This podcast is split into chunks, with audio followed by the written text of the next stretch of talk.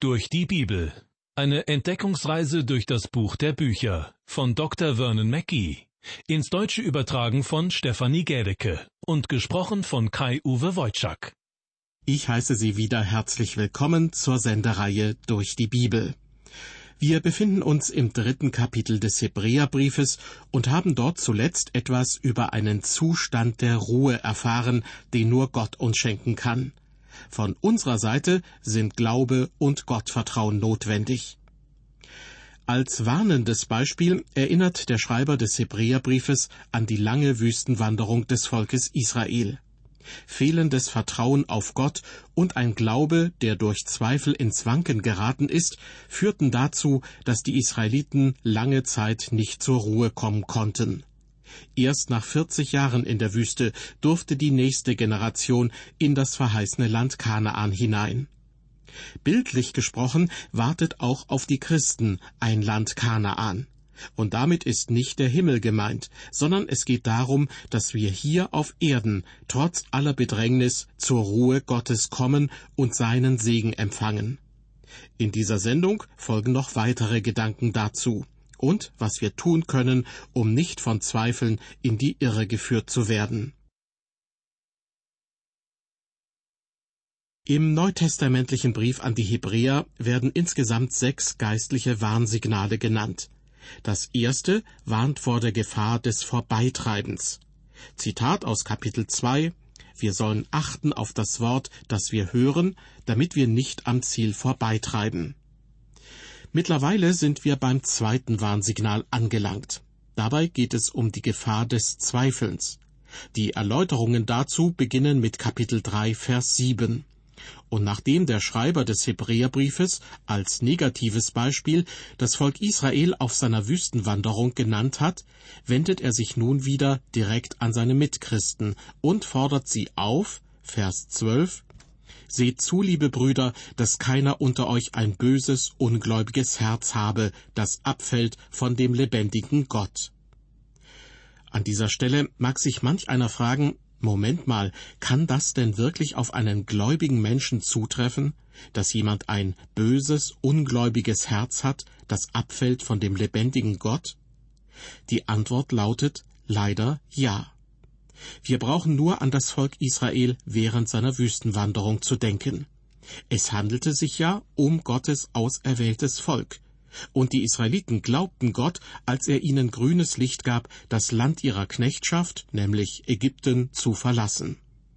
Doch dann kamen sie in eine große Glaubenskrise.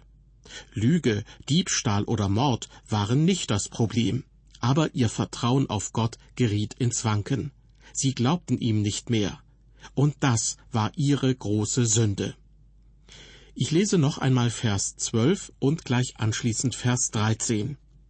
Seht zu, liebe Brüder, dass keiner unter euch ein böses, ungläubiges Herz habe, das abfällt von dem lebendigen Gott, sondern ermahnt euch selbst alle Tage, solange es heute heißt, dass nicht jemand unter euch verstockt werde durch den Betrug der Sünde ermahnt euch selbst. Das sollen wir auch heute tun, uns gegenseitig ermahnen und ermutigen. Weiter heißt es, dass nicht jemand unter euch verstockt werde durch den Betrug der Sünde. Obwohl dies in erster Linie eine Warnung an die Christen ist, damit sie sich nicht selbst aufgrund ihrer Sünden um Gottes Segen bringen, obwohl also diese Warnung in erster Linie an Christen gerichtet ist, trifft sie in einem gewissen Sinn auch auf noch nicht gerettete Personen zu. Denn Unglaube im Herzen ist das, was den Menschen das Heil raubt. Wenn mir jemand sagt, dass er ein intellektuelles Problem hat, das ihn davon abhält, zu Christus zu kommen, kann ich das nur schwer nachvollziehen. Letztendlich ist immer der Unglaube der springende Punkt. Ich möchte Ihnen gern von einer Erfahrung berichten, die ich bei einer wöchentlichen Bibelstunde im Zentrum einer Großstadt gemacht habe. Eines Abends fiel einem Börsenmakler in dieser Stadt auf, dass ziemlich viele Leute auf die Kirche zuströmten. Sie hatten alle ihre Bibel dabei und sahen so aus, als würden sie mit großem Interesse die Kirche betreten. Er war neugierig und wollte wissen, was so viele Menschen mitten in der Woche zusammenbrachte. Dieser Börsenmakler war in vielerlei Hinsicht ein feiner Mensch. Wenn Sie ihn gesehen hätten, dann hätten Sie bestimmt auch ihn als einen sympathischen Mitmenschen eingeschätzt. Er folgte also der Menge in die Kirche und blieb bis zum Ende der Bibelstunde. Er hatte wohl erwartet, einen herkömmlichen Gottesdienst mitzuerleben, denn er kam später zu mir und sagte, Sie haben ja nur die Bibel gelesen und dazu einige Erläuterungen gegeben. Ist es das, was die Menschen zusammenbringt? Ich sagte ihm, dass er wohl recht hätte, weil wir am Donnerstagabend nichts anderes taten. Daraufhin kam der Mann regelmäßig zur Donnerstagstunde. Dann kam er auch am Sonntag in den Gottesdienst, und es dauerte nicht lange, dass er sich zu Jesus Christus bekehrte. Eines Tages kam er in mein Arbeitszimmer und sagte zu meiner Überraschung, ich dachte eigentlich, dass ich ein Christ sei. Doch jetzt weiß ich, dass es nicht so ist. Ich bin nicht mehr als nur ein Gemeindemitglied. Wissen Sie, ich habe einige intellektuelle Probleme mit manchen Dingen, die Sie behaupten. Ich sah ihm direkt in die Augen und fragte, mein Lieber, welche Sünden haben Sie in Ihrem Leben begangen, die Sie von Christus fernhalten?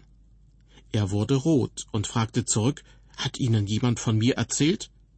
Ich antwortete, nein, aber ich bin mir sicher, dass Ihr angeblich intellektuelles Problem in Wirklichkeit ein Problem in Ihrem Herzen ist. Es gibt etwas in ihrem Leben, das sie fernhält von Christus. Das war zu viel für ihn. Er brach innerlich zusammen, fing an zu weinen und gestand, dass er die Miete für die Wohnung seiner Sekretärin bezahlt und dort viel Zeit mit ihr verbracht hatte. Ich fragte, ob seine Frau davon wusste. Das war natürlich nicht der Fall. Er hatte es vor ihr geheim gehalten.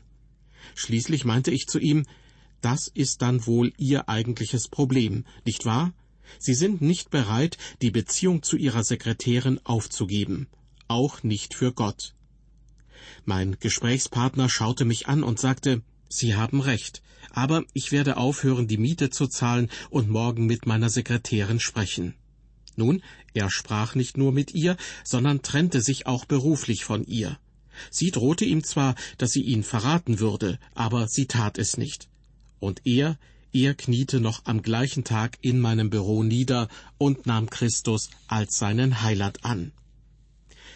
Liebe Hörer, ich bin schon seit langer Zeit als Pastor tätig und habe gelernt, dass die Menschen meistens nicht wirklich ein intellektuelles Problem haben, das sie von Christus fernhält, sondern in Wirklichkeit haben viele von ihnen ein Sündenproblem. Zurück zu unserem Bibeltext aus dem Hebräerbrief. Am Anfang von Kapitel 3 war dort ja mehrfach von Mose die Rede gewesen. Mose, der auf dem Berg Sinai die zehn Gebote und weitere Gesetzesvorschriften von Gott erhalten hatte. Er steht gewissermaßen für das ganze Gesetzessystem des Alten Testaments. Im zweiten Korintherbrief, Kapitel 3, wird dieses Gesetzessystem des Alten Bundes, also des Bundes zwischen Gott und dem Volk Israel, dem neuen Bund gegenübergestellt. Darauf möchte ich an dieser Stelle noch ein bisschen näher eingehen.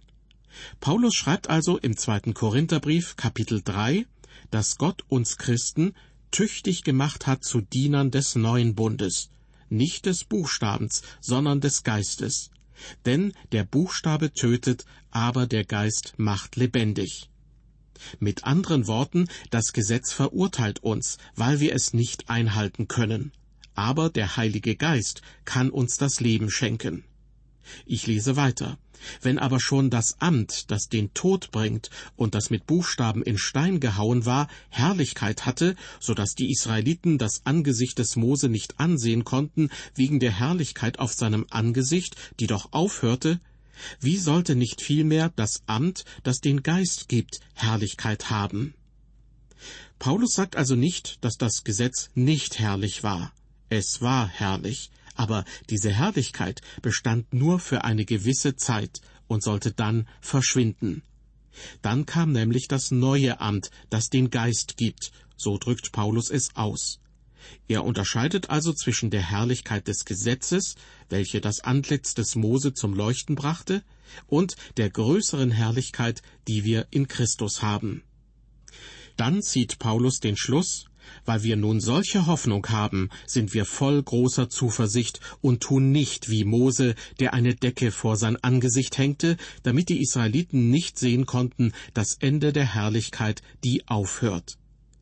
Mose verhüllte sein Gesicht also nicht deshalb mit einer Decke bzw. einem Tuch, um die Herrlichkeit sozusagen wie die Helligkeit einer Lampe zu dimmen, auch wenn das eine häufig gehörte Deutung ist, sondern im Gegenteil, die Herrlichkeit war am Verschwinden, und deshalb verbarg Moses sein Antlitz, weil die Israeliten es nicht bemerken sollten. Doch es gibt jetzt eine andere Herrlichkeit, die Herrlichkeit in Christus. Diese jedoch wird nicht von jedem anerkannt.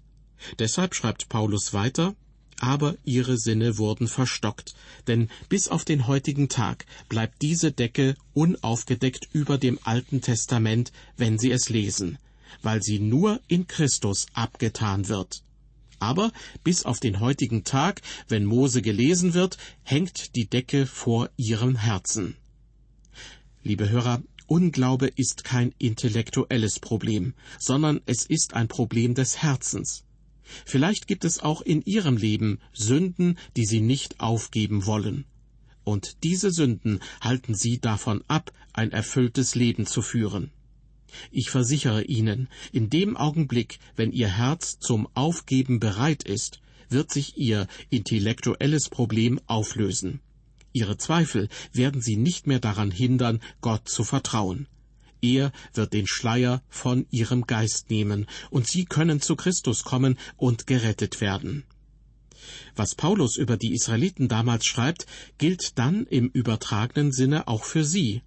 Wenn Israel aber sich bekehrt zu dem Herrn, so wird die Decke abgetan.